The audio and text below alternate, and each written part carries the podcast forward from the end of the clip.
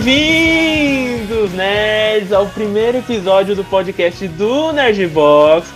Exatamente agora com um assunto importante para a gente debater aqui nessa roda de especialistas.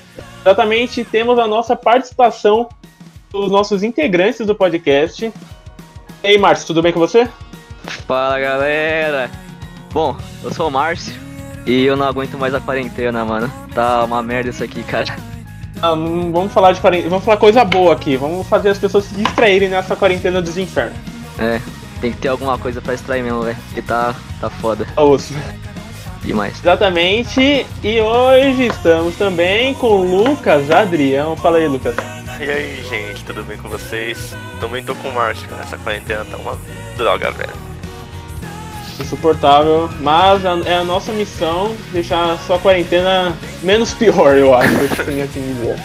Bom, gente, hoje vamos falar sobre animes. Exatamente, vamos falar sobre animes, vamos listar os nossos favoritos, indicações para vocês verem nessa quarentena, se distrair. Então a gente vai listar três animes que a gente considera os nossos melhores e dois filmes ou somente um filme, onde a gente vai debater e vai falar o porquê você deve assistir esse filme, beleza?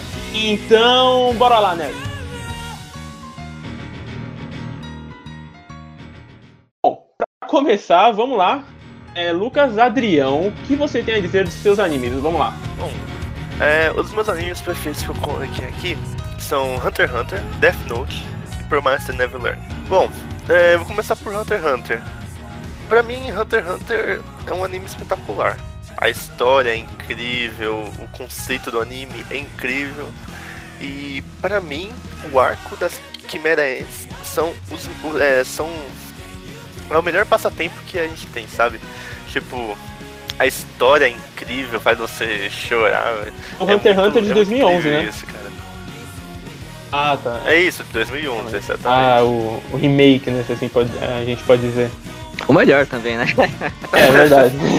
Não, mas o, o de 90 eu não acho ruim não, cara. É legal, só que é um ritmo muito mais lento, né? São- Porque são anos diferentes também, né? Tem que levar isso em conta. É bem detalhado, cara. O... Eu gosto muito da animação de... dos anos 90, velho, porque é muito detalhada também. A de 2011, é claro que é melhor, é mais atual, né? Mas a de 90 tem muitos detalhes é, que até mesmo o de 2011 não tem. Por exemplo, nem. O... A aura do de 90 é. Tem cor, tá ligado? A de 2011, tipo, é uma aura mais simples já. Todas as auras são brancas também.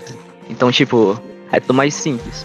Lucas, fala uma sinopse pra gente aqui do que é o Hunter x Hunter.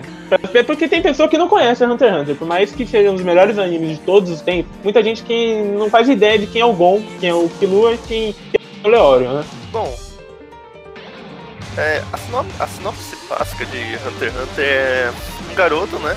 Que é o, o Gon. Ele tá em busca de seu pai, que acabou desaparecendo. E que a única coisa que ele sabe é que ele é um Hunter, ou no caso, um caçador. E, e aí que começa a história de Gon. Gon ele quer ser também um Hunter e vai pro, pro teste de Hunter. E aí começa a história, ele conhece o Kilo, o Kilo. E aí, olha por lá, no teste, ele acaba que, conhecendo o Nen e a história continua aí em busca do pai dele. É basicamente a história de um filho que tá em busca de um pai perdido. Assim, Cigarro. É, o, assim, o, falar de questão de personagem de Hunter x Hunter eu acho que é muito fácil. Porque do grupo principal, que é formado. Me corrige se faltar alguém, que é o Killua, o Gon, o Leório e tem o. Kafka. Tipo, É, os quatro personagens são muito carismáticos e você consegue se identificar muito fácil com eles. Eu, eu pelo menos, o quanto, o quanto eu assisti de Hunter x Hunter, eu acabei não terminando ainda. É, você que se identifica muito, porque os personagens são reais. Gon parece que a motivação dele é fraca ou meio óbvia demais. De acordo que você vai vendo a evolução do Gon e a evolução do Killua, do Leório, você vai entendendo o que é o personagem, né? Sim, exatamente. É, no começo do anime, os personagens são muito. É, não sei como posso dizer, mas os personagens ainda são simples, sabe? Eles não estão totalmente construídos ainda. Eles ainda são crianças, entende? E então, conforme o tempo vai passando no anime, você vê a construção do personagem, você vê o Killua crescendo como como garoto, você vê o Gon também crescendo como garoto. Você vê que eles começam a ficar muito mais fortes mentalmente e também, é claro, fisicamente. Isso é espetacular. Ah, é, é, é espetacular. O, o roteiro desse anime é incrível. Assim, uh, se você tá esperando que Hunter x Hunter seja aquele anime frenético, igual Dragon Ball, cara, esquece. Hunter x Hunter é uma pegada, eu, como eu vejo, né? Vai devagar, mas também não deixa a ação de lado. É, uma, é muito mais brutal, mais verdadeiro, por mais que seja muita, muita magia em volta é, disso. É né? engraçado que você comentou esse negócio do Dragon Ball, cara. eu, eu recomendei Hunter x Hunter pro amigo meu, né? E ele é fãzaço de Dragon Ball. Ele, mano, o cara ama Dragon Ball demais. Eu falei, cara, assiste Hunter x Hunter, tu vai curtir. Ele foi lá e assistiu. Mano, o moleque penou pra terminar Hunter x Hunter. Terminou e falou, cara, é muito parado. Eu não gostei muito. Então, aí a gente entra numa discussão muito mais profunda, porque eu não gosto muito do estilo que é o Dragon Ball. Óbvio, o Dragon Ball está na minha memória para sempre, eu amo muito. Se fosse pra escolher um dos dois pra assistir, eu assistiria Hunter x Hunter. Porque Dragon Ball, até um certo momento, o roteiro acaba. Então, tipo. Fica muita lutinha, perde muita coisa. É o que eu vejo. E a pessoa que tá acostumada com o jeito que Dragon Ball conduz a história. Não vai entender. Não, vai, não é que vai entender, mas não vai se acostumar ao jeito que o Hunter x Hunter conta. E você só vai ter ação, pelo menos no anime clássico, tá no décimo episódio, entendeu? Exatamente. Então. Ah, o, o, mano, o problema de Dragon Ball, velho, realmente é que é, é muita luta. É, é, o anime vira praticamente 100% luta. Um, ele esquece a história e fala, mano, luta. Já Hunter x Hunter tem muito mais desenvolvimento de história, desenvolvimento de personagem. Então, os personagens têm muita personalidade, velho. A personalidade, por exemplo, do Goku, ela é engraçada, é divertida, mas você não vai comparar a personalidade dele, a construção da personalidade dele com a personalidade do Gon, né, cara? Ela, é uma construção muito maior. Que você não se vê no Goku, mas você pode se ver exato, no Gon, entendeu? Exato. Então, é bem, é bem diferente. Adrião, por que você indicaria a um amigo próximo assistir Hunter x Hunter nessa quarentena? Bom, é, eu indicaria, como eu indiquei para muitas pessoas assistirem Hunter x Hunter, por conta muito mais da história e do que ela ainda pode ser. É, o anime em si, ele termina num arco de, de eleição de presidente de, mais pra frente da nova instituição Hunter, né? Mas depois disso, pelo menos no mangá, cara, você vê que a história que o próprio Togashi, o que ele pode criar ainda só com a história, é, é incrível, sabe? Ainda tem muito mais pela frente. E se algum dia ele vier a terminar a história do mangá e isso virar anime, cara, isso já seria espetacular para alguém querer ver Hunter x Hunter. Tipo, a história em si, pra mim, é o que mais conceitua um anime. Porque é muito diferente do que os outros animes propõem pra, pra população e tudo mais, sabe? É, é incrível. E, e vocês vão se, se identificar muito com os personagens. Então, acho que isso também é outro ponto que a gente pode avaliar. E até mesmo um personagem que a gente pode dizer que é um anti-herói, que a gente chama como Hisoka, que muita gente não gosta dele, mas também tem muita gente que ama ele, cara. Eu conheço muitas pessoas que adoram quem é o personagem, sabe? Não pelo o que ele faz, mas pelo, pela história dele e tudo mais. Isso é muito incrível, cara. São personagens que marcam você. Ah, é, o Hisoka eu, é um dos grandes vilões dos animes, eu acho que eu posso assim dizer. Eu não vi tanto dele ainda.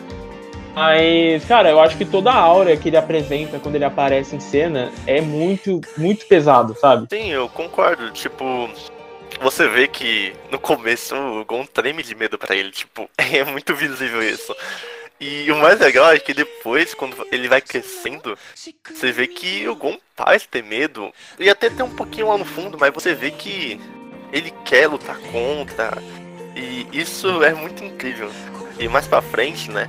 O Hisoka, você vê que o Hisoka é um, é um cara muito estranho, porque, mano, o cara quer lutar com as pessoas para provar que ele é melhor que os outros. Tipo, isso é muito. É muito incrível. Muito real, é né? É muito real, exatamente. E você se identifica muito com alguns personagens lá. É, é, isso já valeria a pena ver. E eu não diria que Hunter x Hunter é um anime lento. Eu acho que eu diria que ele deixa um pontinho querendo pra você ver o próximo episódio, entende? Eu sempre no finalzinho do episódio sempre deixo aquele aquela angústia de querer ver mais e mais, entende? Eu acho isso incrível. É, eu lembrando que Hunter x Hunter é do mesmo criador de Yu Yu Hakusho, Togashi. Maravilhoso, um dos melhores que eu. melhores que já existiu, assim, pode dizer. O cara criou somente Yu Yu Hakusho e Hunter x Hunter. Vale lembrar isso, né? É, então. Mas aí- cara, a gente tem duas obras que fizeram sucesso mundial, né, velho? Não, tipo, só isso, tá ligado? Outro nível. Outro nível. E uma curiosidade é, que eu tava lendo, né? Que o Togashi aí tava dizendo sobre a história dele e tudo mais, né? E ele dizer que as empresas japonesas que tentavam de mangá e de anime falavam pra ele que ele nunca ia fazer um mangá anime melhor que Yu Yu Hakusho. Aí ele foi lá e jogou Hunter x Hunter na cara deles. É, então, a- não deixe que as pessoas falem o que você pode fazer. Faça. Não ouça outras pessoas. Faça com o coração. Eu queria Exatamente. trazer adendo aqui ainda do Hunter x Hunter. Pode falar. Muita gente gosta de opening e ending de anime. Cara, Uh, ah, de Hunter x Hunter, meu amigo, do de ó, ó, 2011. editor barra eu vai tentar colocar essa música nesse podcast pra vocês escutarem, Por porque é maravilhosa. Olha, é incrível. Por favor, a opening do de 2011 é maravilhosa. A opening do de 90 é incrível também, velho. de 90 é obrigação a todo mundo escutar. É maravilhosa. É incrível. E, mas as ending do de 2011, cara, todas, todas, todas as ending do, do Hunter x Hunter de 2011 são incríveis. É, um destaque aí pra terceira temporada pra frente, velho. Terceira temporada pra frente são todas incríveis. A segunda é muito boa, a primeira eu não curto tanto, mas é mais opinião pessoal. Muita gente gosta. Mas Sim. são todas incríveis. Beleza, agora seguindo na lista de Lucas Adrião, qual é o próximo anime que você quer indicar para os ouvintes? Bom, o próximo é, é o primeiro anime que eu vi realmente, sabe, de, de coração pra mim, é o que mais me marcou, que é o Death Note. O, mas eu acho que é o primeiro anime de muitas pessoas. Sim, né? eu concordo pra você. Tipo, ah, normalmente quando uma pessoa entra nesse mundo otaku, normalmente as pessoas veem Naruto, ou Dragon Ball, ou esse tipo de coisa. E até Death Note. Death Note também é um anime espetacular que eu recomendaria a todo mundo. Eu acho que a gente vai comentar um negócio mais pra frente, mas o Death Note se encaixa muito bem nas coisas. Eu não gosto de anime, mas eu amo Death Note. Muita gente que não gosta do gênero anime, acha muito bobo, muito irrelevante, mas ama Death Note. Concordo. É, é, Death Note, ele. Ele é meio que uma, entrada de porta, é uma entrada no mundo do otaku. E essas pessoas que mesmo não gostam de, de anime gostam de Death Note por conta também do roteiro, da história e de porque também ia ser um anime rápido, Ah, sabe?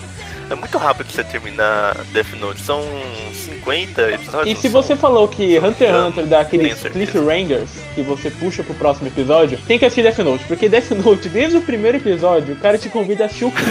Você Exatamente. tem que saber como o cara vai resolver aquilo. Quem não conhece Death Note? Death Conhece, é basicamente um garoto que é muito inteligente. Light. Ele acaba encontrando. Exatamente, Light Yagami. Ele encontra um caderninho, né? No meio do que caiu do céu, né? Ele pega esse caderno e lê. E descobre que esse caderno ele pode tirar a vida das pessoas. E bom, desenrola quem- o Light querendo transformar o mundo para um mundo melhor. Porém, o, o meio que ele usa para transformar esse mundo melhor não é o dos melhores, né? Ele acaba matando muita gente para tentar transformar.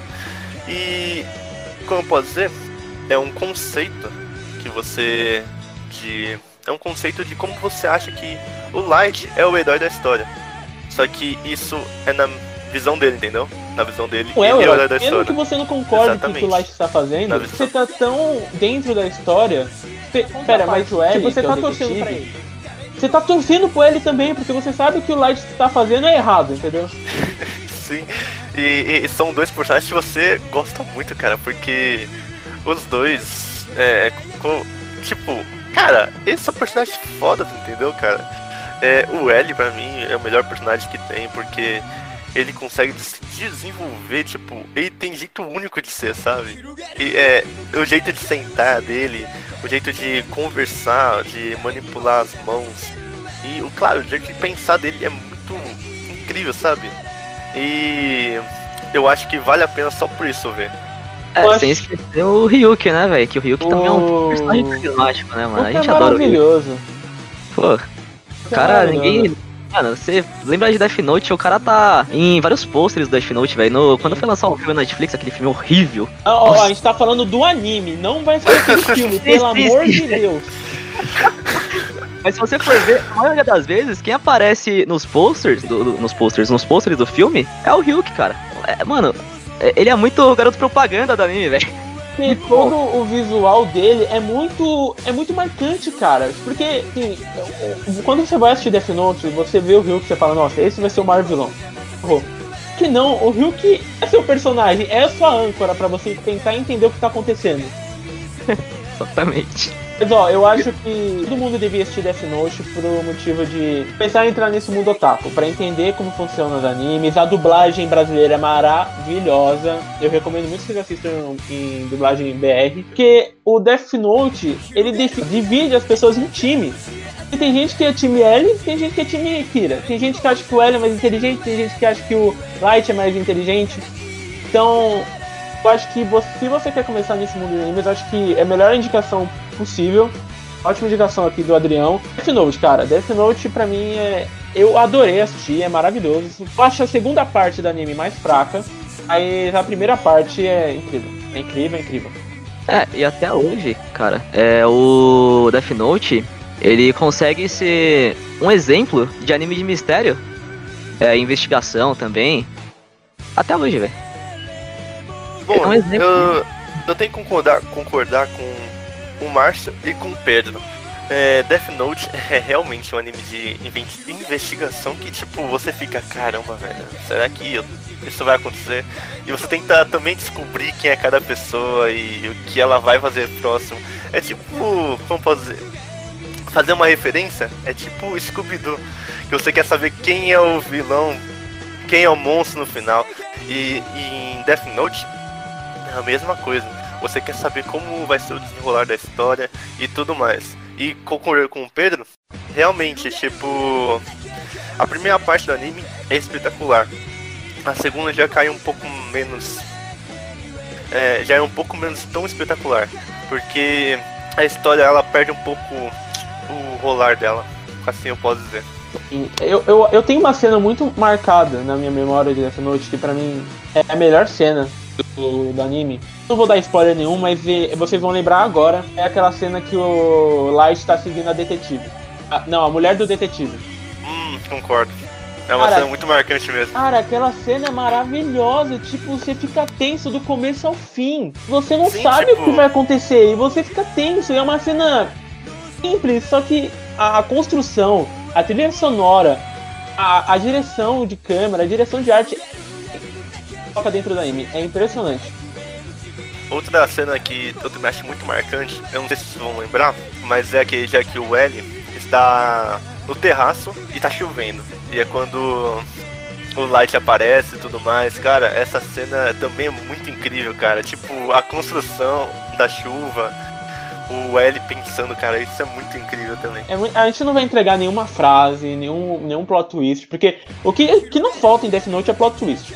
Verdade. Mano, o... é incrível como o... as coisas que o Light faz pra escapar do L. Porque muitas vezes você vê que o L tá chegando perto ali, ele tá. Mano, ele tá pronto pra pegar o Light. E o Light consegue escapar de alguma forma. É incrível. Quem é, quem é mais inteligente? Pra mim é o Light. Ah, cara, eu tenho que concordar que o L é o mais inteligente. Eu acho que é o Light. Mano, eu fico muito dividido, cara. Mas como eu sou mais fã do, do L, eu vou ficar pro lado do L. Hum, eu tô, eu tô, sozinho aqui então. que o Ryuk é o mais inteligente, o Ryuk é o É, mais o Ryuk é mais inteligente inteligente porque ele não se que tá mete em nada, todo tá mundo. tranquilo. Fica lá comendo a Exatamente. maçãzinha dele, tranquilão. Outra coisa que eu queria falar também é a primeira opening de Death Note, Hum, cara. nossa, Não preciso nem falar, em compensação, cara. a segunda opening é uma merda, né? É, isso é verdade. Mas a primeira já, já A leva primeira o título de muitas openings aí. Nossa, a Cara, primeira é marav- maravilhosa. Tá rolando aqui no fundo, vocês vão escutar, é maravilhosa a segunda opening. Brava demais, velho. Primeira Putz. opening, na verdade. Bom, seguindo na lista, a próxima, Adrião. Bom, o próximo é um anime mais recente, que é o Promised Neverland. Hum, Cara, esse anime pra mim também é espetacular, cara. A história, pelo menos a história no anime, cara, me marcou de um jeito porque se trata de crianças, cara. E tipo, mano, o que acontece por lá, cara, é, é, é muito perturbador, sabe? ó, E- eu, não assisti Promised Neverland. Fala a sinopse pra mim aqui, pros ouvintes que não sabem também, porque é um anime meio recente, né? Acho que 2017, 2018. Ano Foi passado. 2017. Ano passado? Ano é, passado. isso, não, ano passado, o mangá que Caraca. é 2017. Então, ó, é um anime muito recente. Eu assisti alguns animes, é, animes, eu assisti alguns episódios perdidos. Muito bom, o traço é maravilhoso, a história é muito pesada. E mas eu não conheço a história completa, então Adrião, faça esse favor pra gente. Bom, é, por mais Neverland, eu não vou me estender muito, porque senão eu vou acabar entrando na história principal. Hum. Mas basicamente é um monte de crianças que a gente pode dizer que são órfãos e que tem uma pessoa que cuida deles. E todo dia que eles fazem uma certa idade, eles acabam que meio que sendo adotados. Então, depois disso, a a personagem principal, né? Um dos três, que é a Emma, ela acaba descobrindo o que realmente está acontecendo no, no orfanato e ela quer mudar isso. E é basicamente isso, porque senão eu vou acabar entrando no, no plot e não quero estender muito. Eu acho que essa aqui serve mais como indicação, acho que a gente não tem muito o que debater sobre ele, porque é um anime recente, então acho que vale você assistir, não tem muitos episódios. O mangá ainda tá acontecendo, né? Ainda Sim, tá. Ainda Ainda tá tá. acontecendo. Então acho que é mais uma indicação. É, eu não sei se o Marcos tem alguma coisa pra falar do anime, porque eu, eu realmente não assisti. Assisti acho que três episódios só. Mano, opening muito boa, devo dizer. Adoro a opening desse anime. E é um anime pequeno, 12 episódios. Todo mundo termina rapidinho, cara. Tipo, é um anime de. Se você juntar os 12 episódios, dá 4 horas mais ou menos, 4 horas e meia por aí. E eu acho que vale muito a pena você gastar isso pra terminar de assistir esse anime. É incrível. Eu acho que o anime trata muito também da falha humana, né? Porque é um anime sobre crianças, as crianças estão formando seus pensamentos e tem os adultos. Todo adulto é falho, então eu acho que vale isso. Ninguém é 100% mal e ninguém é 100% bom. Exatamente. Então, agora vamos chegar na parte dos filmes, exatamente. A gente vai indicar, se você não quer assistir série, a gente vai indicar uns filmes que são, na nossa, opini- nossa humilde opinião, maravilhosos. Então, Adrião, taca-lhe o primeiro filme. Bom, o, eu, eu indiquei dois filmes aqui que são do Estúdio Ghibli, né? E Hum. o primeiro filme chama Túmulo dos Vagalumes. Nossa. Pra mim Até é o melhor filme que, que pra mim é o melhor filme pra mim, sabe, cara? A, a história dele, o envolvimento que você tem com os personagens, sabe, faz você chorar, velho. Isso é muito bonito. É, é, olha, gente, assistam o Túmulo dos Vagalumes. É.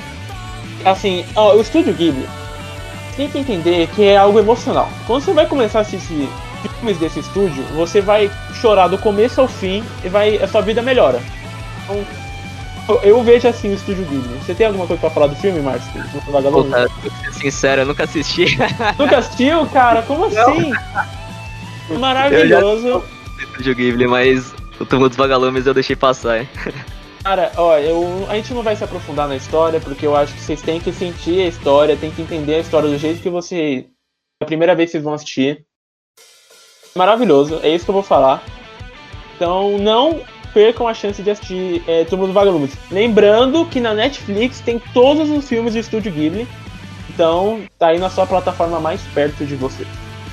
Ô, inclusive, acho que é uma boa recomendação pra galera, velho. Que nessa quarentena está todos os filmes do Estúdio Ghibli, né? É verdade, é Exatamente. Maratona aí. maratona que a sua vida só vai melhorar. Nossa, demais. Adrião, próximo filme? Bom, e o próximo filme é um clássico, né? Que muita gente já assistiu na infância, só que não lembra direito ou pega uns aspectos. É A Viagem de Chihiro, Uh, que é, é outro filme também incrível, com personagens incríveis. ganhador de Oscar. Que ganhou, inclusive, ainda de Procurando o Nemo. verem a qualidade. animação. Procurando Nemo de uma das minhas animações preferidas, então imagina a viagem de Shihiro. Pois é, histórico. O único filme oriental a ganhar um Oscar, inclusive. Olha, olha, a, a gente, assim, a gente tem que falar mais alguma coisa pra vocês assistirem Viagem de Shihiro. Acho que tipo, só ganhar um Oscar, o único filme oriental é uma animação ganhar um Oscar. Mas Adrião, o que é Viagem de Shihiro? Bom, realmente é uma viagem, né, cara? Porque, mano, o que, o tanto que você viaja nesse filme, cara, é muito incrível. Mas, basicamente, a história é uma garota que acaba se de se mudar de cidade e eles acabam se perdendo na estrada e acabam entrando no no parque de diversões. Foi isso que o pai dela disse, pelo menos. E eles acabam caminhando, vão adentrando dentro dessa, desse parque, dessa cidadezinha. E após um período, eles acabam que comendo os pais delas, no caso. Os pais dela, no caso. E após isso, eles acabam vendo porcos. E aí começa a história da Shihiro, que é em busca de como salvar os pais delas de, de voltar a ser, ser ser humanos no, novamente, né? E, cara, durante o a história dela, o quanto os todos os personagens que ela acaba encontrando são são vários plots, cara, dentro de de uma só história, cara. É, o sem, é a história do sem rosto, a história da daquela velha que eu esqueci o nome, cara. Você lembra o nome, Márcio? E aí o Baba, cara. E o Baba. Aí o Baba que também é outro plot. A irmã dela. Ah, mano, é, são Eu várias acho coisas. é Cara, sua obrigação todo mundo assistir Viagem de Shihiro. Você tem algum preconceito sobre anime, acabe agora. É uma obra de Hayao Miyazaki. Uma... Olha, eu não, eu não consigo falar o quanto eu amo essa animação, porque eu acho que ela, tá, ela me conquista nos pequenos detalhes. Óbvio que a história principal é maravilhosa, sim, é maravilhosa. Mas a, a questão, os detalhes, a- os subtemas, algo que enriquece o roteiro enriquece a sua experiência. Totalmente. Eu devo dizer aqui, cara, que. Mano, eu não aguento mais assistir Viagem de Chihiro aqui, porque meu sobrinho veio pra casa e, mano, é um filme infantil. O Miyazaki fez esse filme com o intuito dele ser um filme infantil. Aí eu cheguei, né, pro meu sobrinho pra ver se ele ficava mais calmo. Coloquei o filme pra ele assistir. Vamos ver se eu consigo fazer ele gostar de um filme assim de qualidade. Hoje o menino chega pra mim todo dia. Ô tio, foi aquele que o pai dela virou um porco? Eu fico, putz. eu tenho que colocar quase todo dia pra as crianças assistir aqui. É complicado, mas o, o filme é incrível, cara. E nisso eu acabei percebendo muitas, muitas outras coisas, inclusive, do filme. É, e claro, algumas não percebi sozinho, eu tive que ler um artigo, muito bom, inclusive, vou recomendar pra vocês o artigo. É, mas percebi também algumas coisas sozinhos, sozinhos, eu, eu tô ótimo, né? Opa. É, percebi uma coisa sozinho também, como ele trata muito do lance da meritocracia, da meritocracia. Ele critica muito o sistema capitalista da época. Ah, não só da época, critica no geral, né?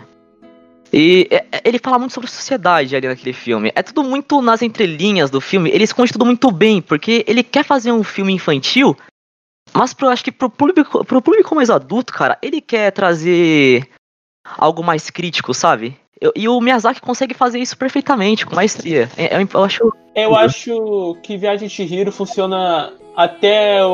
Sei lá, a pessoa tem 90 anos, nunca assistiu anime, vai amar Viagem de Chihiro. Porque. Uma, acho que a gente pode falar que é até uma magia. Porque é impressionante o quanto o anime pega pra você. Quanto você se, é, se conecta com a história, com os personagens. Independente se você tem 20, tem 10 anos. A história funciona. É impression... O roteiro é incrível. Porque eles te levam. Eles não o roteiro entendam que história, óbvio, a história tem um objetivo principal e ela tem que fazer aquilo. Mas o roteiro vai te levando subtemas, igual o, o Márcio falou agora, da meritocracia, do, da crítica ao sistema capitalista. Mas ele não é na cara. Não, é- não tá te chamando de burro e tá falando, ó, isso aqui, isso aqui. Não, você tem que entender o filme, você tem que ver com calma, tem que ver com atenção. Sim, é complexo, cara. E logo no começo do filme ele já faz uma bela crítica pra época. Porque o filme ele lançou, se eu não tô enganado, em 2002. Eu não me recordo agora. 2001? 2001. Então, o filme foi lançado em 2001 e o Japão tinha acabado de passar pela década perdida, que foi a crise a crise econômica deles, né? É, porque eles tinham tido um um avanço econômico muito bom depois do pós-guerra. Só que nos anos 90, eles criaram uma bolha econômica, tipo, tão grande que ela explodiu em 90. Aí tudo começou a cair. O PIB caiu. Foi uma crise econômica. Tanto é que eles chamaram de a década perdida, né? Então, tipo, sem dúvidas. E ele criticou, ele fez crítica ao Japão nisso, sabe? Logo no começo do filme, ele já criticou o consumismo dos japoneses da época.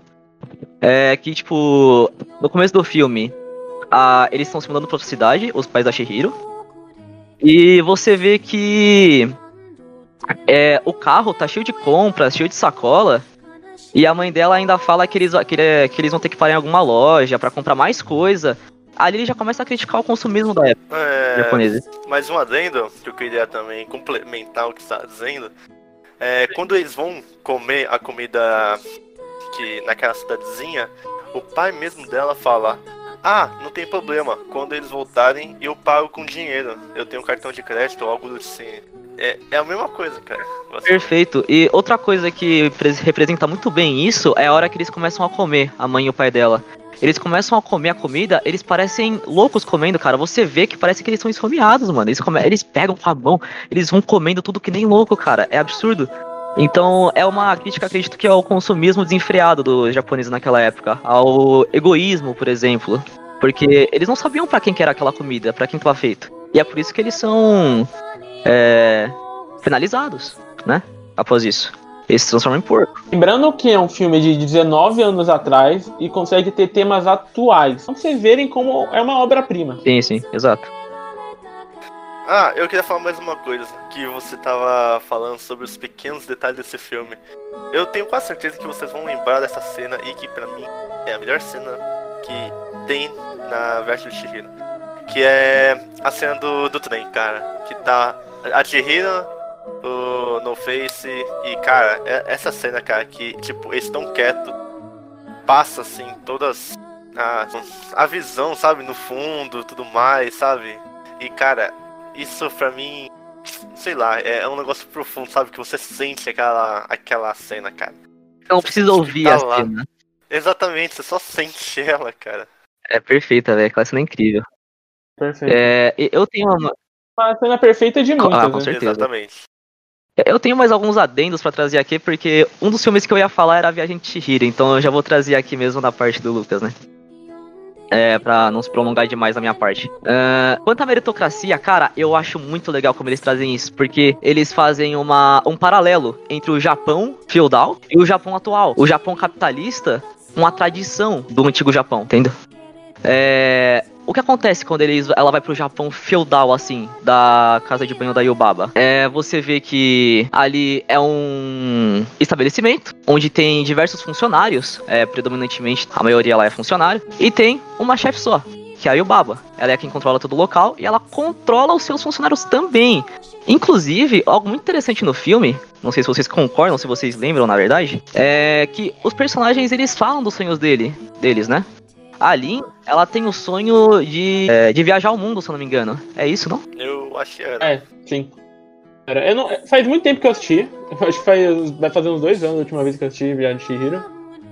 Mas eu acho que, eu acho que é isso mesmo. Ó, olha aqui, gente. Aula de história. Temos aula de história sobre Viagem de Chihiro nesse podcast. Então vocês verem como o filme Cara, é é, é profundo. complexo o filme, ele é incrível. É demora pra você perceber. Eu, por exemplo, sozinho, percebi algumas coisas só, cara. É, mas a maioria das coisas eu percebi só lendo o artigo.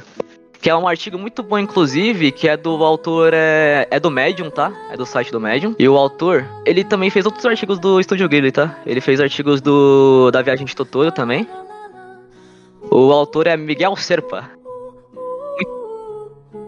Um grande autor aí desses artigos do, do Estúdio Ghibli, Estúdio Ghibli. É muito bom, cara. Muito bom. Eu- ah, a a gente acho que pode ficar falando sobre. A gente pode fazer um podcast inteiro sobre Viagem de Chihiro.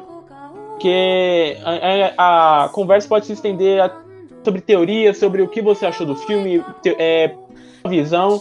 Então, mas no geral, é isso que a gente tem que falar de Viagem de Chihiro. A gente deu uma aula É. de história, É. sentimentos, é, detalhes, temas. Então, quando você for assistir, não vá com a cabeça que é somente um filme de criança. Abra sua mente, vai ver com outro pensamento que vocês vão amar do jeito que a gente amou. E nem por- a gente nem assistiu quando era criança. Eu, pelo menos, não assisti quando era criança. Assisti quando eu tinha 17 anos, 16. Então, e mesmo assim, o anime me pegou da mesma forma, fiquei emocionado, é incrível e acho que a gente não tem muito mais o que falar, muito se estender mais sobre Mano, se eu te contar, velho, que eu fui assistir a Viagem de Chihiro só esse ano, cara. Putz. Nossa, velho. Nossa, eu me arrependi muito. Que isso. Eu tinha preguiça e acabei me arrependendo no final. Que é um Mano. de verdade. Eu, eu tenho o DVD, velho, que é a dublagem antiga ainda, cara. Porque essa dublagem da Netflix, cara, é a nova, né? E, mano, a dublagem antiga, cara, é incrível, cara. Tipo, você fala, nossa, velho, quando eu vou ver Chihiro, cara, eu não coloco na Netflix, cara. Eu vou procurar a dublagem antiga aqui, mano. É muito mais comovente, cara. Porque, mano, eu, eu vi isso aí quando eu era criança, cara. Então, tipo, pô, me marcou pra caralho, velho. É aquele sentimento a mais, né? Exatamente. Gente, assistam o filme do Estúdio Ghibli, é maravilhoso. Quando foi anunciado que ia chegar na Netflix com todos os filmes, a galera ficou maluca, porque é incrível. Filmes são antigos, mas tem mensagens muito atuais. Então, pra terminar mesmo aqui, só pra encerrar, a gente Hiro, assistam e todos os filmes do Estúdio E Ghibli. esperem beleza? pro podcast só do, da Viagem de Chihiro, porque tem muita coisa pra falar disso aí. Não, esperem um podcast sobre o Estúdio Ghibli, tá? Podem me cobrar, porque a gente vai estar aqui conversando sobre a maioria dos filmes e do que a gente acha, e também um podcast sobre Viagem de Chihiro, que é muito merecido. Perfeito. Mas seguindo agora na lista, temos Márcio Roberto com suas indicações. Márcio. Roberto, taca ali a primeira indicação. Gente, eu ia falar um anime pra vocês assistir durante a quarentena, só que eu vou abordar um que é pra vocês começarem na quarentena e provavelmente terminar só daqui a um tempo. que é One Piece. Uma Ai, peça. Cara, esse anime. Que eu posso dizer, cara? Esse anime é incrível, cara. Esse anime é incrível. Eu comecei a assistir ele. Ó, gente, vamos, vamos citar o negócio aqui. O Márcio, daqui da conversa, é o único que assiste One Piece, tá? Eu comecei recentemente. Eu não gosto muito do tema, mas eu comecei porque a quarentena tá me deixando louco. Tá me deixando louco, mas eu não gosto muito do tema. É, mas eu sei que tem uma legião de fãs inacreditável em One Piece. Márcio, sabe por quê? Fala, escreva os seus sentimentos por One Piece e por que as pessoas devem assistir Cara, essa, esse anime que tem mais de mil não, episódios. ainda não. Tá chegando. Ainda não? Ah, Aí Tá tá no chegando. aqui, bom. 929. Eu tô uns episódios atrasados. Não faz uns 6 episódios que eu não assisto, então eu tô meio perdido. Acho que são 930 ou 929. Mas, bom. Cara, esse anime, velho, ele te cativa. O protagonista te cativa tudo. Não só o protagonista, a tripulação toda te cativa. É, ele tem um objetivo. Eu vou trazer uma sinopse aqui pra vocês. Que é: é um garoto que comeu uma Akuma no Mi. O que é Akuma no Mi? Akuma no Mi é uma fruta que os personagens comem, qualquer um pode comer no anime. É uma fruta que você come e ela te dá um poder. Tem vários tipos. É, é- é- é extremamente complexo. É, as Akumas no é, por exemplo, a gente não sabe até hoje o que elas são, de onde elas surgiram, a origem delas. Ninguém sabe. É um mistério. E, cara, uma das coisas que mais me cativa em One Piece são as teorias, sério. As teorias de One Piece, cara. Mano, se você for ver no YouTube, é, o canal de One Piece, é, tem vários, tem vários. Ah, mano, é muita teoria, é muita teoria. O anime tá no episódio 929 e tem milhares de teorias ainda pra cumprir. Milhares. Por exemplo, teorias do que é o próprio One Piece. Ah, mas então, é basicamente um garoto de borracha, né? Ele comeu uma Akuma e ganhou o poder de borracha. E ele quer virar o rei dos piratas. E ele sai na sua jornada pra conseguir uma tripulação. Sim, o anime, o anime começa com ele sem tripulação nenhuma. Ele vai em busca da tripulação. E eu acho que é aí que muitas pessoas param de assistir, velho. Porque o primeiro arco do anime, ele é um pouco maçante, porque o Luffy, ele vai em busca da, da tripulação toda. E é demorado, cara. São 60, 70 episódios. É, só de neles do primeiro mar. Quando eles vão pra Grand Line, é, acho que é o episódio 80 já. Então, assim, ele a, a- a tripulação formada dele mesmo só vem se formar lá pro episódio ah, 300 e alguma coisa, 300 e pouco. É, a- não, a tripulação 100%, porque se a gente for falar da tripulação. Ah, uma tripulação assim suficiente pra começar a dar uma andada mais no anime, que o Oda consegue fazer o anime é, andar mais, a gente pode trazer aí pro episódio 80. No episódio 80 entra o. o Chopper na tripulação. E aí o anime começa a andar um pouco mais rápido. Então é, é, é- é lento, mas é bom ao mesmo tempo. Ele te prende. Fora, cara, as openings do anime. Véi, é, é incrível. Eu acho muito incrível. Por quê? Que- Quem não conhece o Yar aqui, né? Quem não conhece o Yar? Você pode não conhecer muito bem, tipo, se você não conhece anime, provavelmente até você não conhece o Yar. Mas quem assiste anime geralmente conhece o Yar.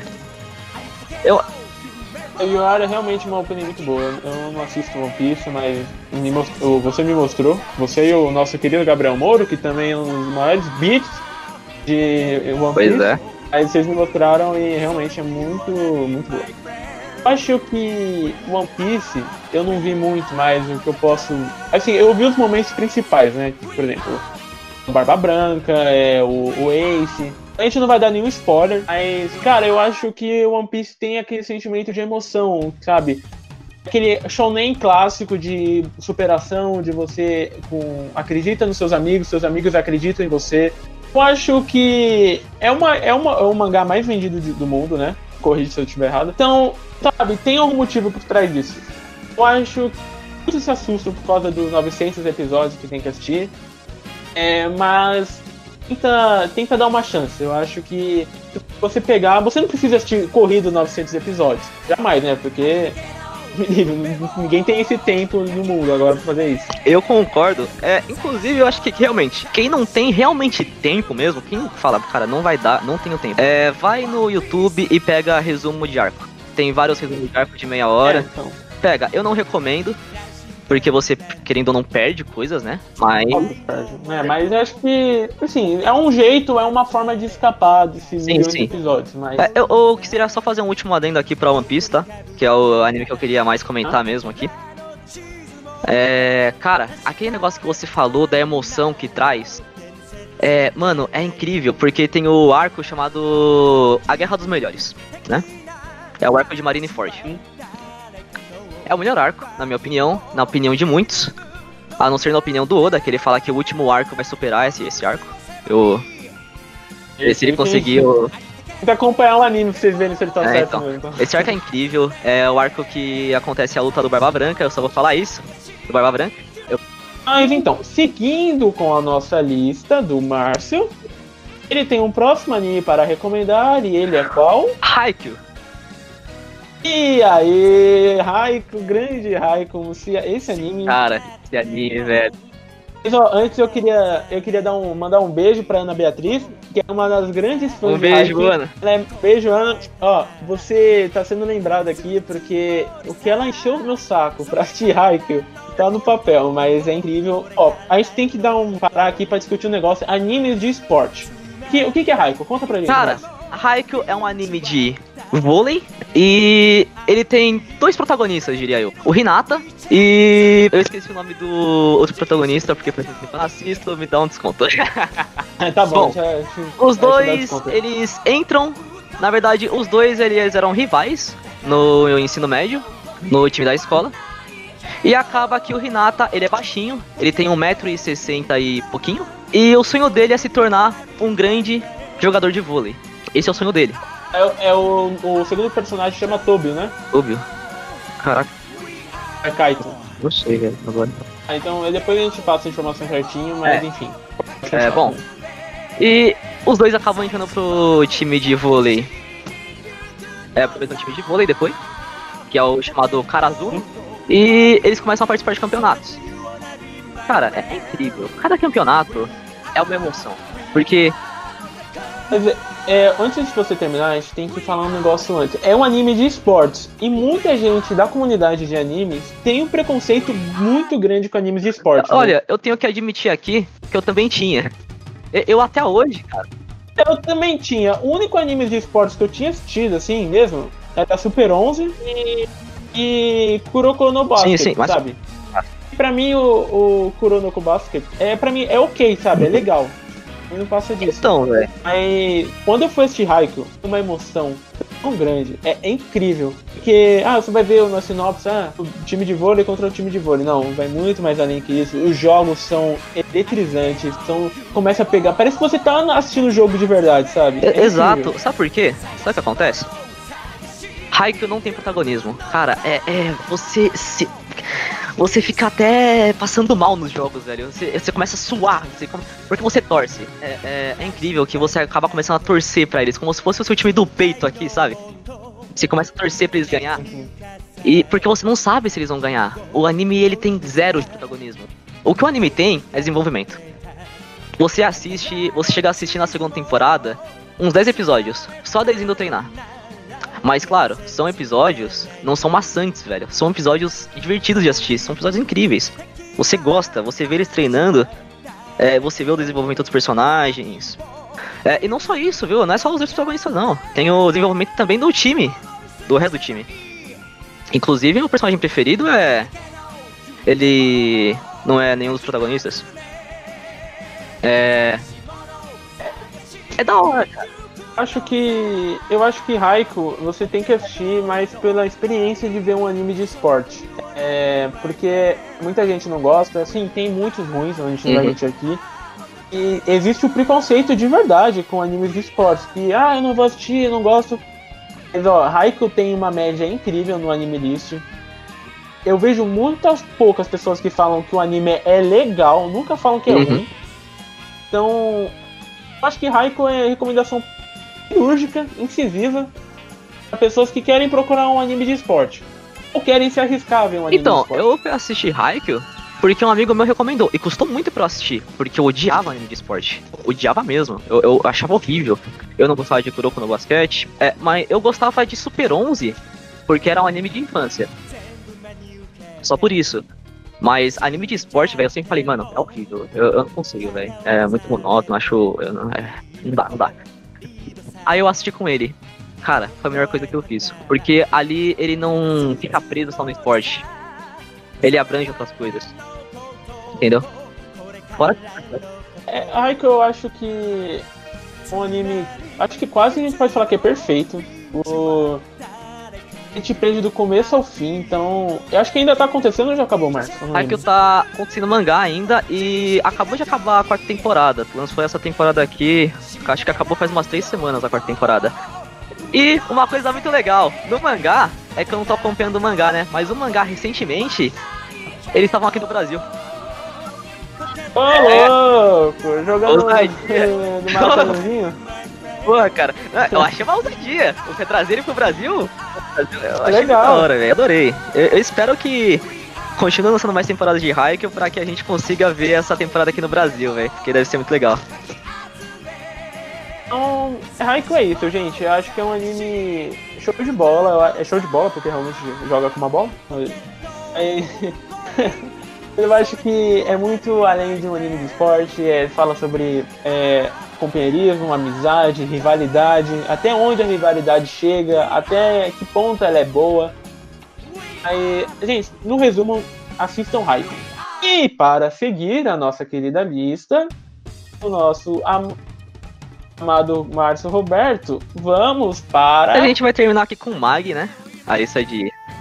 E aí, aí a gente tem que lembrar do Gabriel Souza Totalmente Moro, que. Nosso querido amigo. Um abraço. Um abraço de longe. É, de longe. Não, se. Né, fica em casa, galera, pelo amor de Deus. Pelo amor de Deus. Cara, Mag, ele se passa no mundo alternativo e com várias nações. Mag, ele tem o que eu posso dizer, muita política. Eu adoro, adoro isso. Muita política e diversos é, conflitos pelo poder, né? E bom, uma sinopse rápida aqui. A gente começa com o Alibaba. Ele é pobre, né? Ele tá numa cidade que eu não lembro o nome, tá? e ele encontra uma forma de ganhar dinheiro, que é completando dungeons. O que são as dungeons, cara? O anime todo consiste em dungeons. As dungeons são basicamente o que escondem Dijins e muito tesouro. Tem muito tesouro. Os Dijins são aqueles que dão poderes. Inclusive, todos os Dijins são inspirados em demônios, tá? Inspirados em demônios do é, é, é, acho que é do capítulo lá do Grimório, é Ars Goetia. É. é. por exemplo, temos o Belial, Astaroth, todos são inspirados em demônios, tá? E é isso, o Alibaba vai em busca da dungeon para que ele consiga, no começo, dinheiro. Só que a história se estende para muito mais do que isso. A eu não vou tentar me aprofundar muito, porque senão eu vou dar spoiler. E, mano, spoiler de Mag é uma coisa que ninguém quer, velho, porque é, é, incrível, cara. É porque o sonho do Alibaba, o objetivo dele muda com o tempo. Porque ele volta pra terra dele e acaba acontecendo muitas coisas, coisas que eu não quero comentar. Mas basicamente é isso. Começa com o Alibaba, Ele encontra nesse meio tempo o Aladdin, que é um garoto que é um mag, literalmente. Lembrando que não é o Aladdin da Disney. Perfeito, muita gente já confundiu. é verdade, muita gente já confundiu. É, acontece muito, cara. Uh, então, o Aladdin ele é literalmente o Mag, que é o nome do anime. E o Mag ele tem. Eu não vou usar a... o nome do poder do anime, o nome da energia do anime, porque vocês provavelmente não vão entender agora, quem não assistiu. Mas se eu falar por mana, vocês entendem, provavelmente. Ele tem uma mana, posso dizer assim, infinita praticamente infinito, né? Ele é poderosíssimo. Ele é um ser literalmente de luz. Ele não é um ser humano normal, tá? E logo depois eles encontram a Morgiana, que era uma escrava. A Morgiana logo aparece no início também. Eles, eles se juntam tudo na primeira dungeon. É logo no começo, tá? Nas primeiras 10 pessoas. Hum? Eles encontram a Morgiana, que era uma escrava, e ela acaba ficando com eles. Não vou aprofundar como ela ficou com eles, mas ela acaba ficando com eles. E a gente entra, entra num ponto crucial aqui do Mag, cara. Simba, velho. Não é o Simba e... do Rei Leão. é o Simba, que não é o protagonista, mas é mais famoso que os próprios protagonistas. O Simba. É, é... acontece muito, né, em alguns animes, de o protagonista ser deixado de lado pro coadjuvante assumir a cena, né? É, a questão desse é que o. O Simba, ele toma outra proporção, velho. Porque ele é tão foda, tão foda, que fizeram um anime spin-off só pra ele. Tem um mangá. Aí, ó. Pá já finalizou. O anime não finalizou, não. Mas, infelizmente, né? Infelizmente. Infelizmente, porque é ótimo o anime. É, inclusive, é, recomendo também esse spin-off do Simba. Eu comecei assistindo o Mag. Não foi assistindo o Mag, foi assistindo esse anime do Simba, que são de 12 episódios, no Netflix, inclusive. Dublado. Lembrando que, gente, é, se tiver a opção de dublagem BR, tentem ver, porque a dublagem BR é sempre muito competente em animes, é muito marcante. Muita gente tem muito preconceito, é, fala que prefere ver o original. Ah, você tem a sua opinião, é, seu gosto também. Mas tenta dar uma chance pra dublagem BR que é simplesmente maravilhosa. Cara, é, lembrando que nós somos uma das melhores dublagens do mundo. Então aí, ó. É, e a dublagem só tem do anime do Simba, não tem o do Mag normal, infelizmente. Inclusive, no, quando eu me tornar dublador, por favor, né? Os estúdios aí. O Márcio né? é um sonhador dublador, estúdios que quiserem dubla, dubladores juvenis. Obrigado. Márcio Roberto. Me chama aí se eu puder fazer o Aladdin. Valeu. Bom, é, mas para agora dar uma encerrada em Mag, considerações gerais, por que as pessoas devem assistir Mag? Ah, sim, então, mano. É o que eu falei, cara. Mag, ele não fica preso. Ele não fica preso só no sonho do protagonista. Ele abrange muito mais coisa. Ele abrange um universo antigo. Ele tem uma história antiga muito profunda. Uma história antes, antes mesmo do anime muito profunda. É, eu só fico um pouco triste que a história acabou meio cedo, mas eu compreendo. A autora quis acabar cedo, eu compreendo. Porque ela estava estudando uma curiosidade aqui de Mag, tá? A autora teve que estudar demonologia para fazer Mag. Inclusive, ela teve que ler o Grimório do Salomão, se eu não me engano. Eu acho que era isso, o Grimório do Salomão. É, porque foi muito. É, realmente, o, o anime, é, ele é muito inspirado na história do Salomão, né? Ele é inspirado nesse. A, é, o nome do Grimório é a Chave Menor de Salomão. Se eu não estou enganado, tá? É, e os demônios são do Ars Goetia. Então, ele é muito inspirado nisso. Agora, continuando, por que, que você deve assistir? Cara, política, economia, conflitos, é muito divertido. É, é, o que, é a coisa que mais me inspirou em Mag, velho. Tanto é que eu tô criando um RPG, tem muita coisa inspirada nele nem é quando eu tô criando a parte da política, a parte da economia, tudo nele.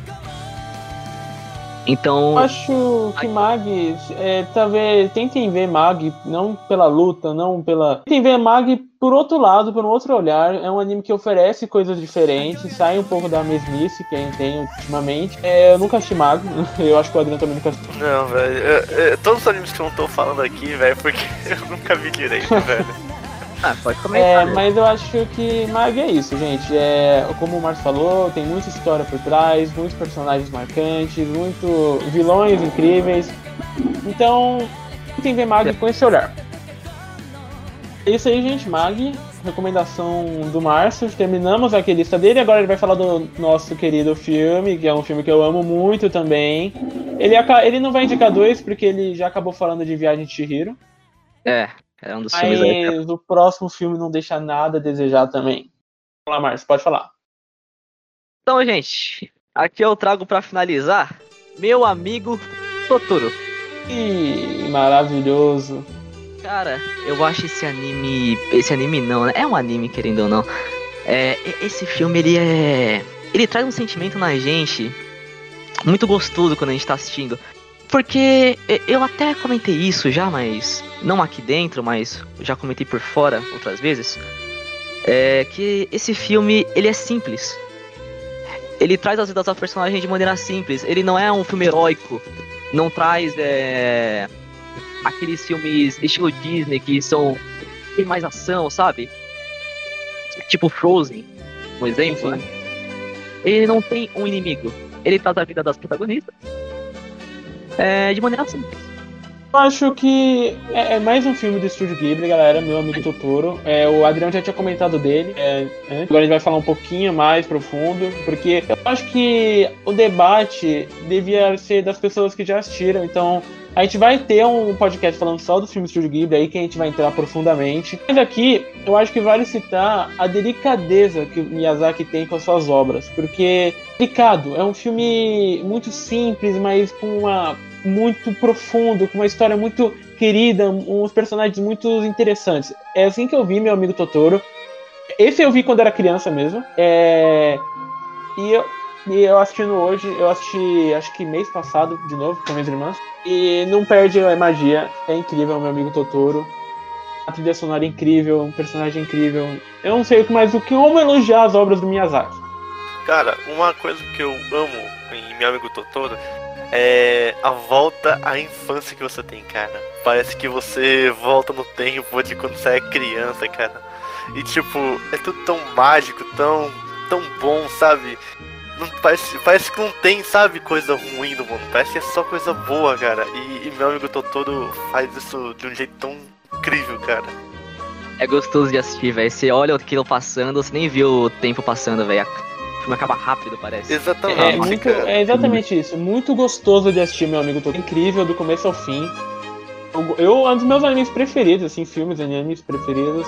Eu acho que é um filme de 1988 e consegue ser atual. Parece que foi feito ano passado. Eu acho que faltam as palavras pra gente definir, porque a gente, se a gente quiser definir o que é Ghibli, a gente tem que ficar umas três horas falando aqui.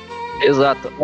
A gente, a gente vai fazer um podcast ainda só do Estúdio Sim, sim, com certeza, cara, porque a gente vai ter muita coisa pra falar, isso não tá nem pra pegar. Muita coisa pra falar, muita curiosidade. Mano, tem muito filme. Por exemplo, uma curiosidade do meu amigo Totoro é que ele foi inspirado em um fato real. Algumas coisas foram inspiradas em fatos reais da vida do Miyazaki. Por exemplo, é, no quesito, uma parte da história foi inspirada na vida dele. É, quando ele era criança, sua mãe foi hospitalizada devido a uma grave doença. Ele passou os primeiros anos, é, principalmente no hospital, depois de ela ser tratada em casa.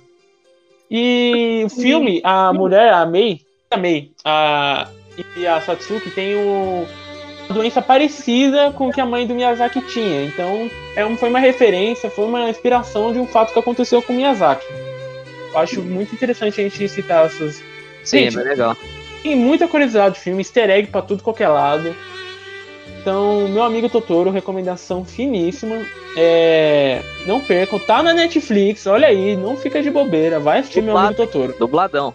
Dubladão, dubladão. Outra coisa, outra coisa que eu queria falar Vou também falar. é que eu acho que o meu amigo Totoro é, tem uma referência muito próxima à criatividade de uma criança. Como, por exemplo, não dentro do anime, mas provavelmente quando ele era criança. Por exemplo, o gato que é um ônibus, cara. Isso é muito, tipo, referência à criatividade de uma criança, sabe? Tipo, é tudo tão mágico, cara. Tipo, a criança não. É isso, cara. Não tem que mais dizer, eu acho, cara. É um filme delicado, gente. É um filme lindo, devagar. É, você vê com calma. Olha, meu amigo Totoro, maravilhoso. Exato. É, lembrando que meu amigo Totoro é, foi o primeiro filme de sucesso do estúdio Ghibli no Japão. É aí. Foi o primeiro filme de sucesso. 1988, galera. Antigaço, antigaço. E ainda não, perde, não perde nem um pouco a magia. Perde, cara. Uh, eu, eu ia alguma coisa, consideração final? Eu queria comentar sobre uma teoria muito legal, mas acho que a gente pode deixar para o próximo podcast. Eu acho que é interessante porque depois desse as pessoas podem ter ido assistir, aí a gente tenta aprofundar. Com mais spoilers, comentando sobre o filme mesmo. Dá pra aprofundar mais em tudo já. Vai ser bacana. Bom, agora chegamos na minha querida lista, exatamente. Vamos falar dos animes que eu separei para vocês, uns animes que eu acho interessante vocês assistirem, é... que eu acho, é assim, é obrigação na minha opinião. Se você quer começar a assistir anime, você tem que assistir esse. Bom, vamos começar com um anime recente que saiu ano passado, eu acho, final do ano passado, meio do ano passado, começo desse ano, não lembro, mas ele é recente, que chama Demon Slayer. Exatamente, Demon Slayer. É, eu não sei se vocês já assistiram, eu acho que vocês não assistiram, né? Eu ainda não, mas a animação que não é incrível. Se alguns spoilers só dos amigos, né? Tem como. Já, cara. Eu, é um anime incrível. Assistiu, Assisti. Cara, eu, olha, eu não terminei ainda. Eu comecei a assistir por causa da indicação do meu amigo Ítalo, é, da minha faculdade. Ele falou pra eu assistir, que é maravilhoso, e eu comecei, estou no 14, é, 14 episódio. E, olha, eu, eu falto as palavras para falar o quanto esse anime é incrível. A animação é maravilhosa, os traços é. Olha. É, parece. Eu não sei como descrever, é muito bonito. É, a ação é muito envolvente, né, Drão? Sei que a ação no começo. Cara, você fica tenso, você fica, mano, o que, que tá acontecendo? não só no começo, não cara. Não só no começo. Todo. Todo, todo, todo, toda hora que tem ação, cara, você fica desse jeito, cara.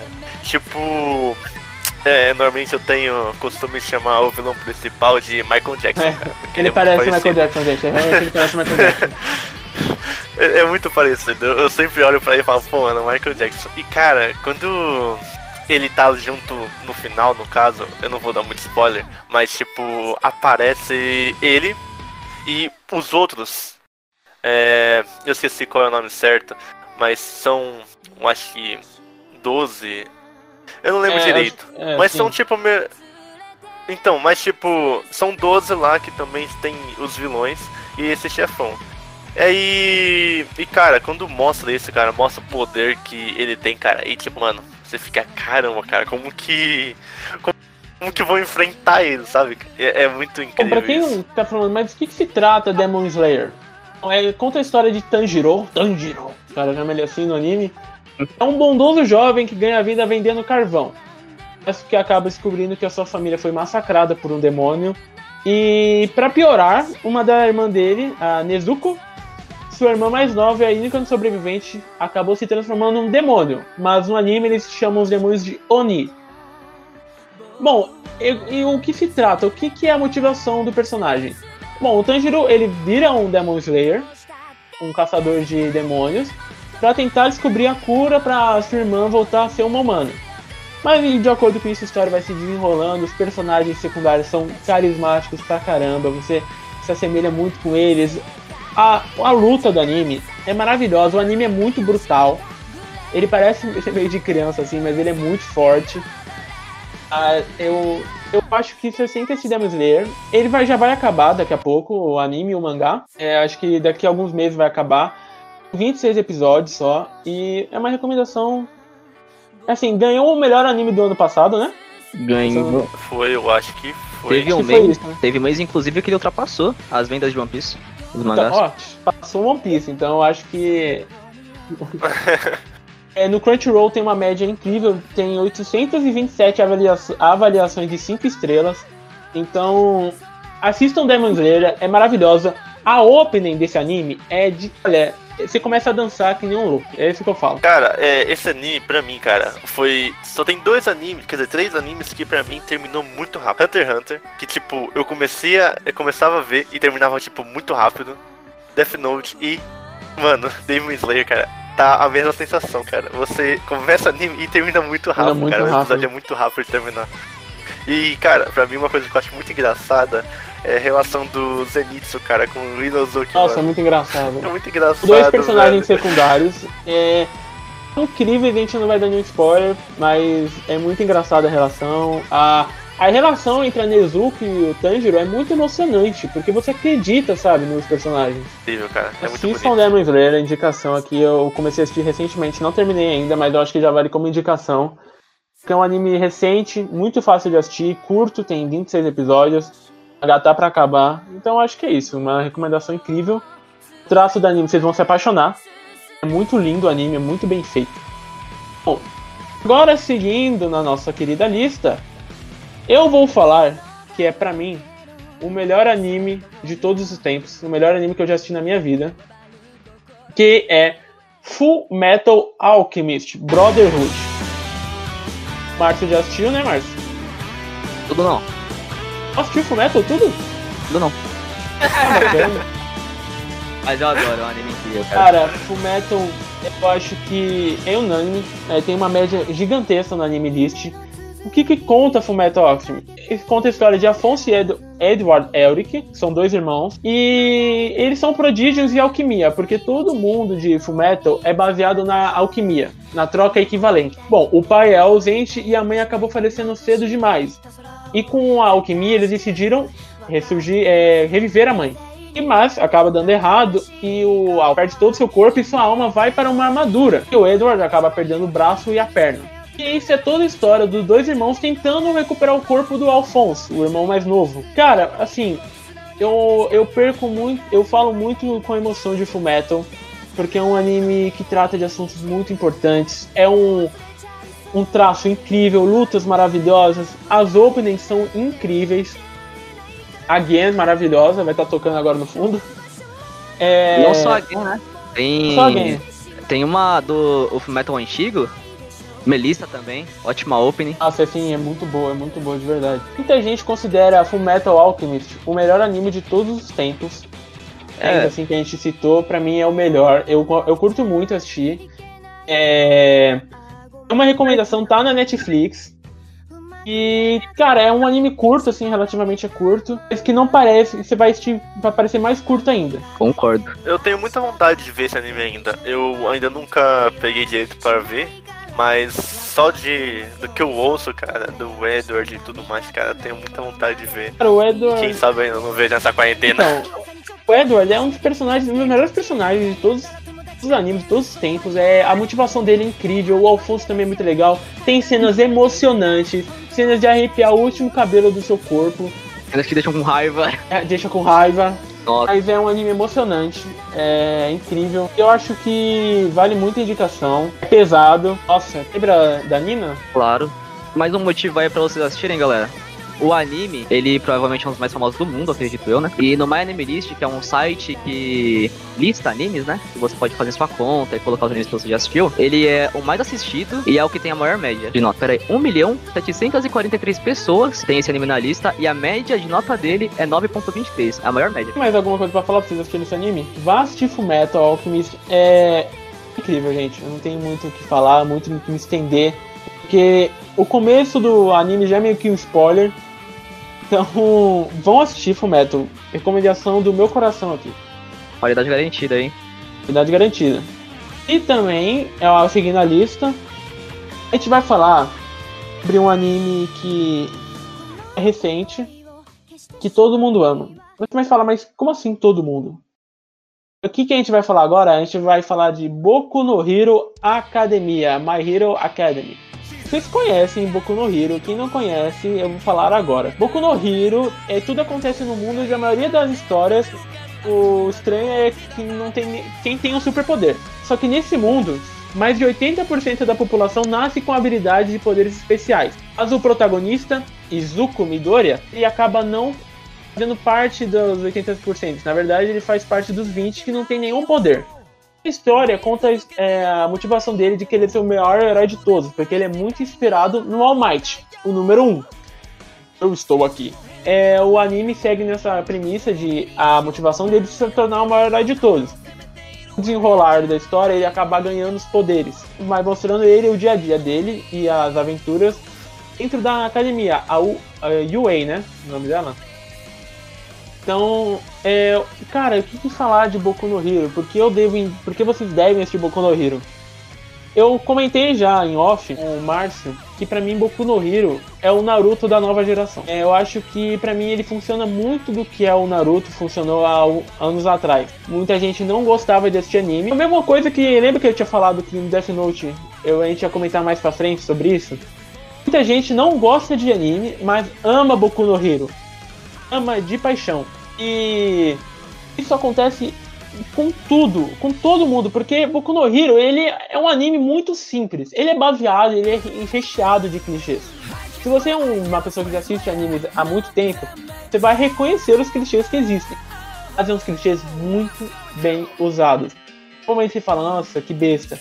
Fala, nossa, se emociona, as lutas são incríveis, os personagens secundários são maravilhosos. É muito o que eu senti com Naruto quando eu assisti pela primeira vez. E é a questão de vocês semelhar mais com os secundários do que com o próprio principal. Se para vocês foi a mesma coisa. É, mano, eu adorei os secundários, velho. Os secundários para mim são os melhores desse anime, velho. Assim, eu gosto muito do Deco, cara. O Deco é incrível. Ah, eu. O Deco é maravilhoso. Só pra explicar aqui que eu, eu voltei a assistir há pouco tempo, né? Eu tinha assistido a primeira temporada na época do lançamento. E depois deixei é, lançar mais pra eu assistir tudo de uma vez. Agora voltei, tô quase no final da segunda temporada. E cara, é incrível como você começa a gostar do. Do. Do Shoto, velho. Mano, o Todoroki, cara, ele é um personagem que te cativa, velho. Só pelo sentimento dele, o que ele passou na vida, né, mano? Sim. Você entende é. a raiva que ele tem, você entende os, as ações que ele, que ele faz. Ele é um personagem incrível, velho. Você acaba se é, aproximando do personagem, né? Nossa, muito. Eu acho que a maioria dos secundários de Boku no Hero eles funcionam muito bem, você entende, é muito bem aprofundado. Tem episódios que nem aparece o Deco direito e só fica os secundários, como a Tsuyu, a Uraraka, o Bakugo. É, então é um anime que não depende do principal para acontecer. É, muitos, é, muitos episódios do próprio anime, cara, mostram que. mostram a, a, a, história, né? A origem dos personagens, como por exemplo o do Kirishima, Sim. o da Uraraka, as motivações de cada um, cara. E isso é muito bonito, cara, de se ver. Como por exemplo o da Uraraka, que queria, queria ser herói pra ajudar a família, cara. E tipo, mano. Sabe, é, por exemplo, muito legal nem isso. tudo a motivação do herói se basear, ah, vou salvar todo mundo. Não, tem hora que nesse mundo, herói é uma profissão. Ser super-herói, você é pago para ser super-herói. Então. Vai além do quesito, ah, eu quero me tornar o maior herói de todos. Não, por exemplo, no caso da Uraroka, ela queria ganhar dinheiro para sustentar a família. Tá vendo como a dualidade que o anime traz é muito legal? Como você consegue ver de outras, outras maneiras, um olhar mais equilibrado do que acontece de verdade. Cara, também outra coisa que eu juro pra você, cara, é que o Bakugo, cara, no começo, ele é um filho da mãe, velho. Filho Isso não tem o que descortar. E até, até hoje ele é assim. Mas, cara, depois que ele. Ele, ele, ele evoluiu muito, cara, durante o anime, cara. Ainda é um filho da mãe, mas, tipo, cara, ele ainda é mais de boa, sabe? Assim a gente pode dizer, cara. Ele quer ver agora, eu acho que ele quer evoluir melhor os poderes dele e quer alcançar o Deco, assim a gente pode dizer também. De um jeito mais menos raivoso, sendo filho da mãe, né? Então, eu acho que é exatamente o que você falou. Acho que todos têm seu momento. O Bakugo tem uma hora que você odeia ele. uma hora você tá torcendo para ele, tá? Vai, Bakugo. E a mesma coisa com o All Might. O All Might tem uma luta na terceira temporada. E é de escorrer lágrimas você tá gritando na sua casa, Almighty, Almighty. Mesma coisa pro, pro Midoriya.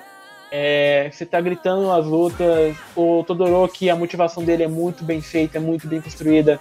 É, a, acho que Boku no Hero é uma indicação geral.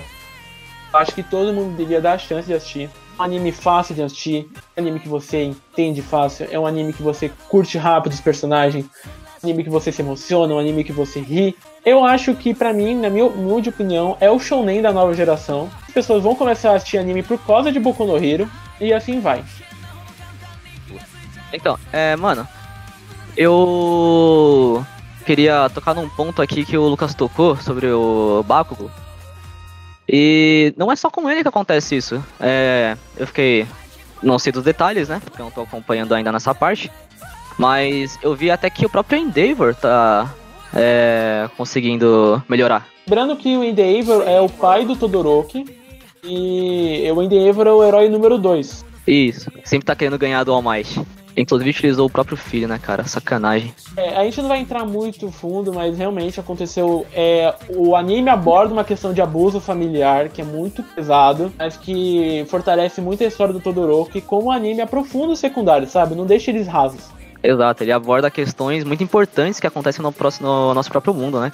É isso que Sim, é sim. interessante também. Mas aparentemente ele Exato. consegue se redimir é, atualmente no mangá, pelo menos eu acho que é no mangá. E bom, vamos ver, né?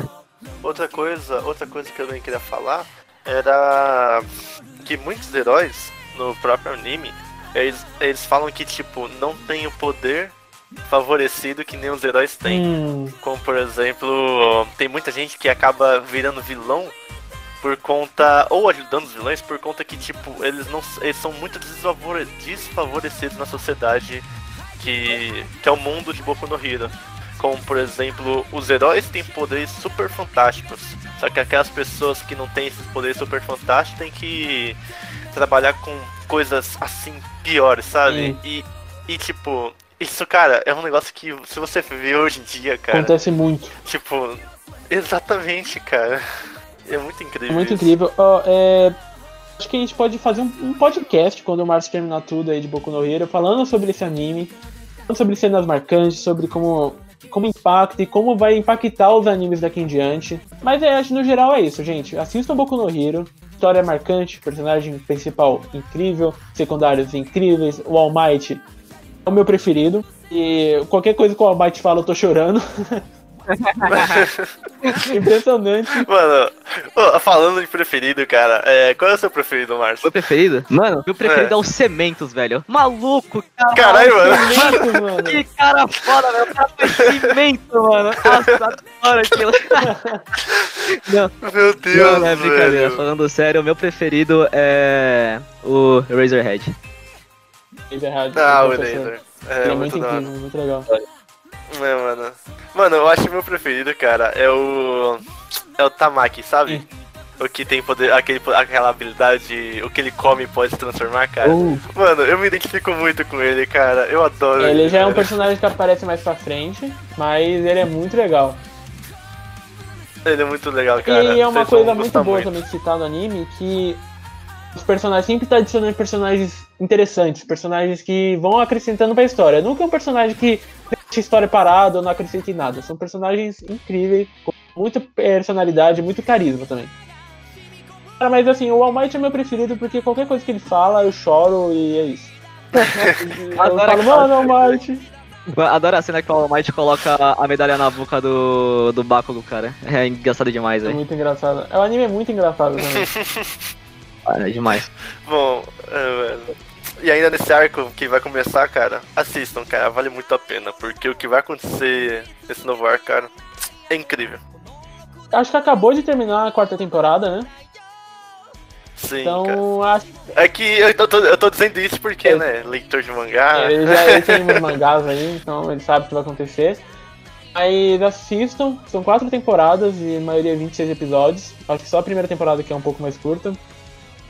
E é isso, gente. O, o traço do anime é maravilhoso, é muito, muito marcante, muito único, eu posso dizer. É, agora, seguindo um pouco na minha lista, falando agora sobre os filmes que eu vou indicar. Bom, eu, vou, eu quero primeiro falar de um clássico, de 1988, também no mesmo ano, mesmo ano de Totoro. Vamos falar no mundo cyberpunk de Akira. Exatamente. Algum de vocês já assistiu Akira? Mano, eu nunca assisti aqui. Também não. Ah, bacana, ah, que legal. É você que vai falar aí, velho. Bom, o que, que é Akira? Depois de uma grande explosão que fez com que Tóquio se destruísse em 1988, um novo lugar foi construído.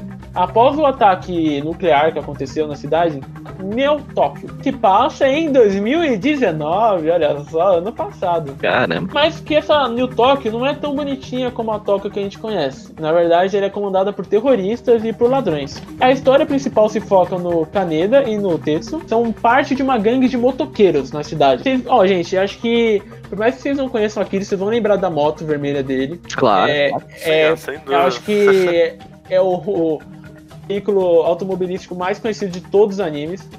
Acho que ninguém. Não, Não pode nunca ter assistido o Akira, mas você vai saber que faz do anime. não, aqui tem duas coisas marcantes, cara. A moto e o preço dos mangás, né? Nossa, Não velho. me fala isso.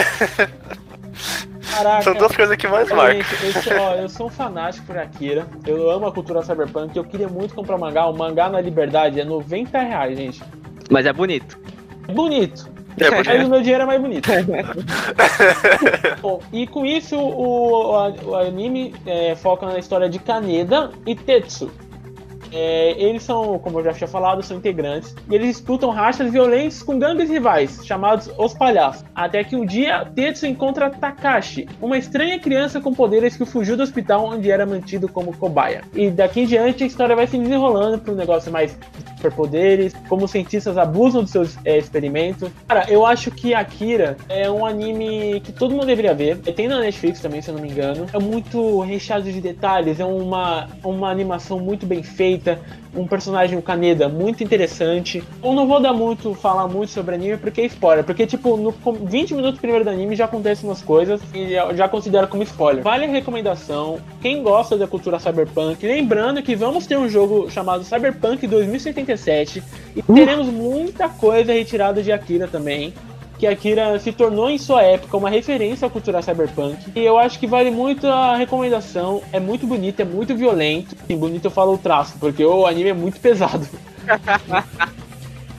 então, eu acho que vale, é, vale a recomendação e vale você assistir. Tem na Netflix. Eu gosto muito, eu, eu acho que é o meu filme de anime preferido.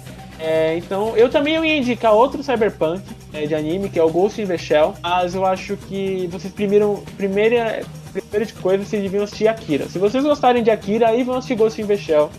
Depois de outro, outro podcast que eu recomendo pra vocês assistirem também. Ah, cara, eu acho que todo anime, anime ou mangá cyberpunk é bem diferente, cara. Então, eu falo isso aí pelo próprio Alita, né, velho? Ah, Pô, sim. Tipo, o filme que lançou, que é live action, não foi tão bom, mas, cara. A gente, assim, resumidamente, mangá, o, filme, o velho. filme é uma merda, tá? Só pra você. Exato. É, eu mas, nunca cara, o o mangá, mangá. velho, é incrível. O Lucas, o Adrião leu o mangá, mas eu nunca li.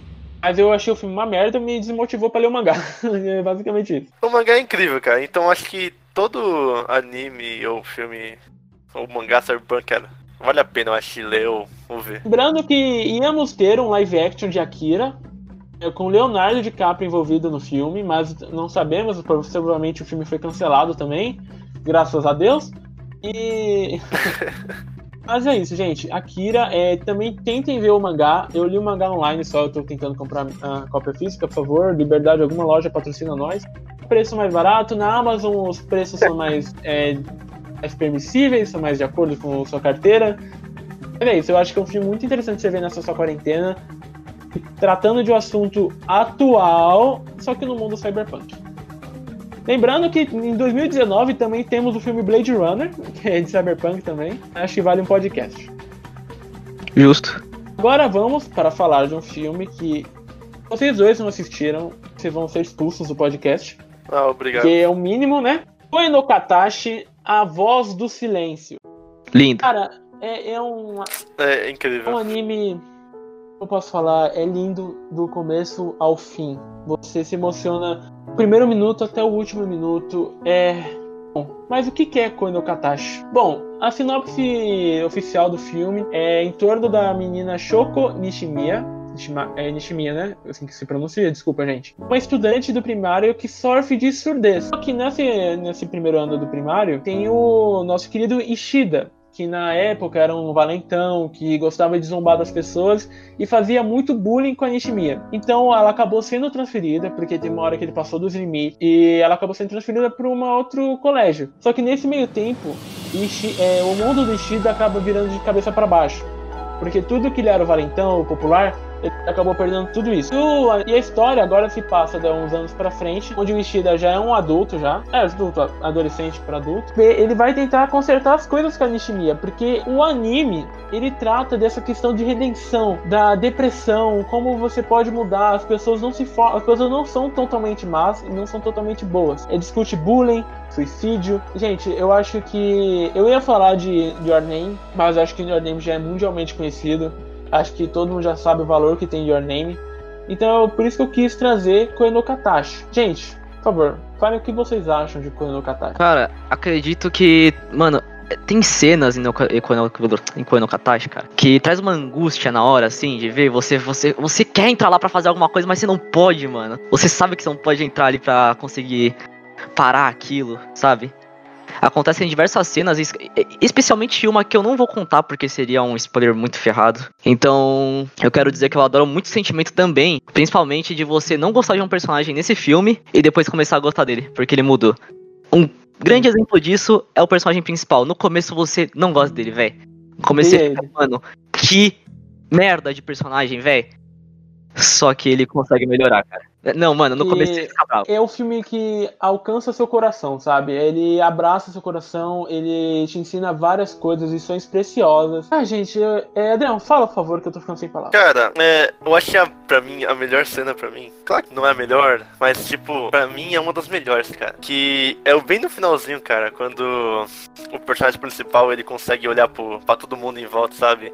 Ele meio Nossa. que tira o bloqueio que ele tinha. Ah, cara... Maravilhoso. A gente, a gente... É, é muito lindo. Gente pode estar falando que o personagem principal no começo é um merda, não sei o que, é um merda, mas depois ele vai fazendo sua redenção e, cara, você vai sentindo a dor que ele sente, porque ele é um personagem que sofre de depressão e tudo por, tudo por conta que, do que ele viveu e do que ele fez, né? Então ele se arrepende muito, ele tem aquela questão de culpa, porque se você pegar ele no começo do filme pro final, são duas pessoas totalmente diferentes. É uma dualidade impressionante como ele pode ser aquele criança comunicadora que fala, que zoa, que não sei o que, e no final ele tem dificuldade para fazer um amigo. Que até o primeiro amigo dele não foi ele que puxou o papo, foi o amigo dele que foi até ele. Então é, verdade, cara. é um anime que trata de assuntos importantíssimos. Ele, ele fala sobre suicídio. Suicídio, gente. Tipo, não é um assunto fácil de dizer. Não é todos que falam sobre por esse assunto, todos que têm a coragem, eu posso falar assim, é, de tratar um assunto tão importante, tão delicado como esse. Cara, outra coisa que eu queria falar é sobre a personagem, cara, a Shoko, velho. Mano, é, é, é muito incrível porque desde quando ela era criança, cara, ela acreditava que o, o Showa podia ser melhor, sabe? Tipo, desde quando ela era criança. E até quando eles viraram adolescentes e come, começaram a se conhecer melhor, ela sempre acreditou que ele podia ser uma pessoa melhor, cara. E ela sempre incentivou a ele perder esse bloqueio emocional que ele tinha com as pessoas. E isso eu acho muito bonito, cara. É muito é, duas, bonito, sabe? É, a união de duas pessoas transforma é tudo, sabe? É uma das lições que o filme passa que nunca é tarde de corrigir seus, seus problemas, sabe? Nunca é tarde de corrigir seus erros. Todos fazem parte da vida e todo mundo vai errar. Menino, né, como na infância, como é, falou aqui, ele errou feio, ele errou muito, mas o filme trata sobre essa redenção dele, sobre essa discutindo bullying. É, gente, Koen Katashi tá na Netflix também. É incrível, é, é, bonito demais. Eu chorei na primeira vez que eu assisti. É muito. O final, assim, toda a reta final do, do filme você fica muito tenso, muito muito dentro da animação. É, também é triste saber que a, o estúdio foi o que acabou pegando fogo, né, Márcio? Sim, a Kyoto. Kyoto acabou sofrendo um desastre, que acabou pegando fogo o estúdio. Muito triste porque, né, fizeram algo incrível que discute assuntos atuais e que toca o coração de qualquer um que vê. Exato. E, inclusive, é logo naquele início do filme, onde ele faz bullying com ela, que o filme faz uma bela crítica à inclusão dessas pessoas. Não só ambientes escolares, que acontece muito também, né? Principalmente. Como na sociedade também, né? A gente pode abranger muito mais. Então é muito importante. Acredito que seja um filme muito bom para todos assistir. Também queria falar um negócio que era sobre os outros personagens do grupo, né? Que a gente tá focando só nos dois principais, mas tipo, os outros personagens do grupo, cara, é, dizem muito sobre que eles são reais, sabe? Tipo, existem pessoas que nem eles, sabe? Eu não vou me aprofundar muito neles, mas quando vocês forem ver, vocês vão perceber que, tipo, cada um realmente pode estar do outro lado da rua